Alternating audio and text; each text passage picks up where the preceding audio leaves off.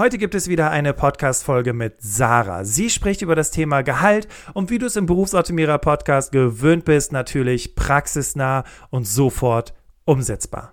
Viel Spaß mit Sarah. Herzlich willkommen zum Berufsoptimierer Podcast. Der Podcast zu allen Themen rund um Bewerbung und Karriere. Jeden Mittwoch um 6 hörst du die neuesten Insights, die dir dabei helfen, beruflich das nächste Level zu erreichen.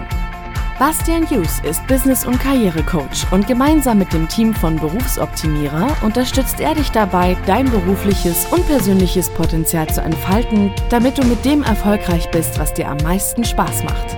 Wir freuen uns auf die heutige Folge und sagen danke, dass du dabei bist.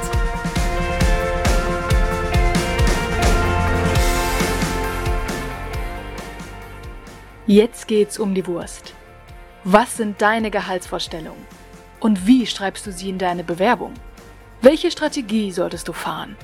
Lieber hoch oder tief stapeln? Lieber dick auftragen oder einfach ganz weglassen? Heute bekommst du Antworten auf diese Fragen. Es geht um drei Tipps, wohin mit deiner Gehaltsvorstellung in der Bewerbung und wie drückst du sie aus? Vier No-Gos, die du bei der Angabe deines Gehaltswunschs berücksichtigen solltest und fünf Anhaltspunkte, mit denen du deine Gehaltsvorstellung identifizieren kannst. Ich freue mich sehr, dass ich diese Folge für euch machen darf, da ich dieses Thema sehr spannend, aber auch sehr wichtig finde und ich in meinen Coachings sehr häufig über diese Thematik spreche. Mir ist es wichtig, dich zu ermutigen, einen angemessenen Gehaltswunsch zu nennen, und dafür möchte ich dir heute ein paar Tipps mit auf den Weg geben. Damit kommen wir auch schon zu Punkt 1. Wohin mit deiner Gehaltsvorstellung. Der richtige Ort in deiner Bewerbung ist dafür das Ende des Anschreibens. Es reicht ein einfacher Satz. Meine Gehaltsvorstellungen liegen bei x tausend Euro pro Jahr. Hierzu noch drei Zusatztipps. Das pro Jahr kannst du eigentlich auch weglassen, weil man immer in Jahresgehältern spricht. Du machst deine Angabe auch immer in Brutto, aber das musst du auch nicht mit angeben. Und dein Gehaltswunsch beinhaltet übrigens auch immer alle Gehaltsbestandteile, also neben dem Grundgehalt auch Dinge wie Weihnachts- und Urlaubsgeld, vermögenswirksame Leistungen, Bonuszahlungen, Prämien, Rabatte und so weiter. Aber Achtung! Wenn du dich über ein Bewerbermanagement-Tool bewirbst, wird dein Gehalt meist in einem Eingabefeld abgefragt. Dann musst du es nicht nochmal extra im Anschreiben nennen. Dennoch musst du dir im Klaren darüber sein, welche Zahl du dort einträgst. Und damit kommen wir zum nächsten Punkt. Welche Zahl schreibe ich jetzt dahin? Hier sind vier No-Gos, die du dabei beachten solltest.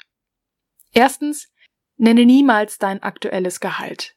Das ist ein interner, das darfst du genau genommen gar nicht nennen und deswegen auch bitte nie im Vorstellungsgespräch nennen. Zweitens, Du solltest nicht erklären, wie sich dein Gehalt genau zusammensetzt und Wünsche angeben zu Zusatzleistungen und Benefits. Prämien, Dienstwagen, Fahrkostenzuschüsse, das kann kleinlich wirken, deswegen gib das alles nicht mit an. Auch das 13. Monatsgehalt spielt hier erstmal keine Rolle. Ein drittes No-Go ist es auch zu sagen, dass du verhandlungsbereit bist. Ein Gehaltswunsch ist noch keine Gehaltsverhandlung sondern nur die Basis dafür. Die Verhandlung kommt eh. Und das vierte No-Go? Du lässt die Gehaltsvorstellung ganz weg. Aber warum ist das ein No-Go, die Gehaltsvorstellung wegzulassen? Es erscheint dir im ersten Moment vielleicht leichter, das kritische Thema Gehalt einfach wegzulassen. Aber du legst dir damit nur selbst Steine in den Weg. Denn erstens, wenn in der Stellenanzeige darum gebeten wird, eine Gehaltsvorstellung zu nennen solltest du das in deiner Bewerbung auf jeden Fall tun. Es könnte sonst den Eindruck erwecken, du hättest die Stellenanzeige nicht aufmerksam gelesen. Zweitens gibst du letztlich unvollständige Unterlagen ab, wenn du deinen Gehaltswunsch nicht nennst. Vor allem wenn in der Stellenausschreibung danach gefragt wird, und das wird es meistens. Ein klarer Minuspunkt im Bewerbungsprozess. Und hast du dich drittens schon mal gefragt, was es außerdem suggerieren könnte, wenn du gar nicht sagst, was deine Arbeitsleistung konkret wert ist?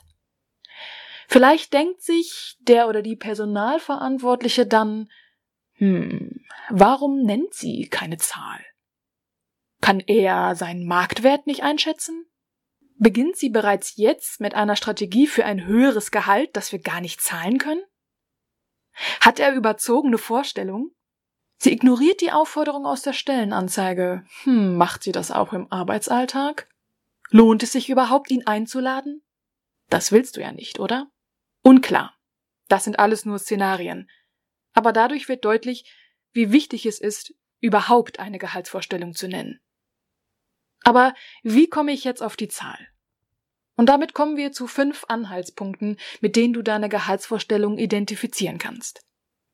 Erster Anhaltspunkt, die Stellenanzeige. Unternehmen sind sogar dazu verpflichtet, hierzu eine Angabe zu machen.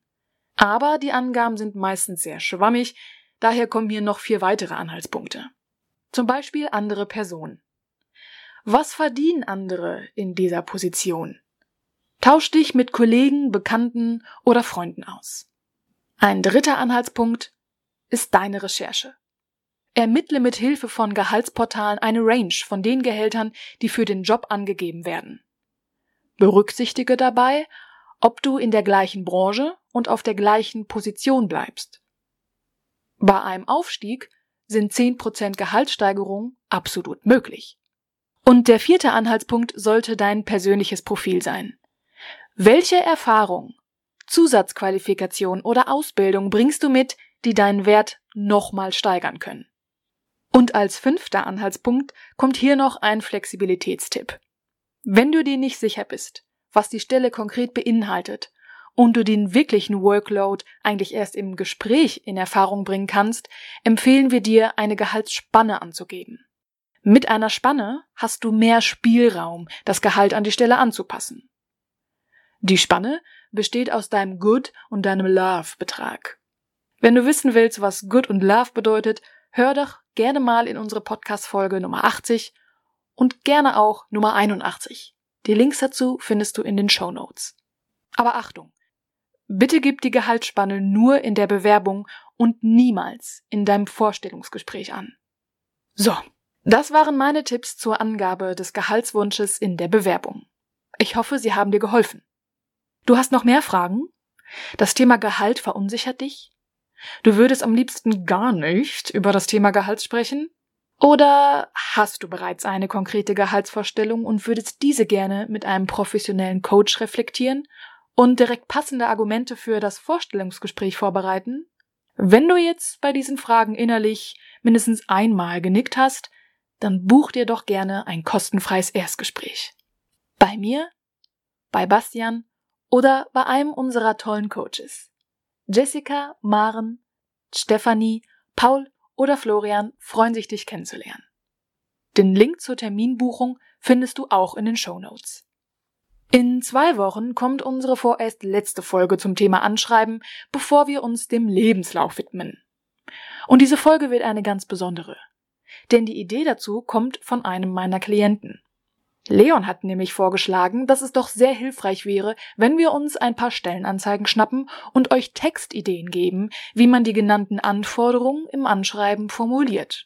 Wir finden das eine tolle Idee und darum kommt in 14 Tagen genau eine Folge zu diesem Thema. Danke, Leon.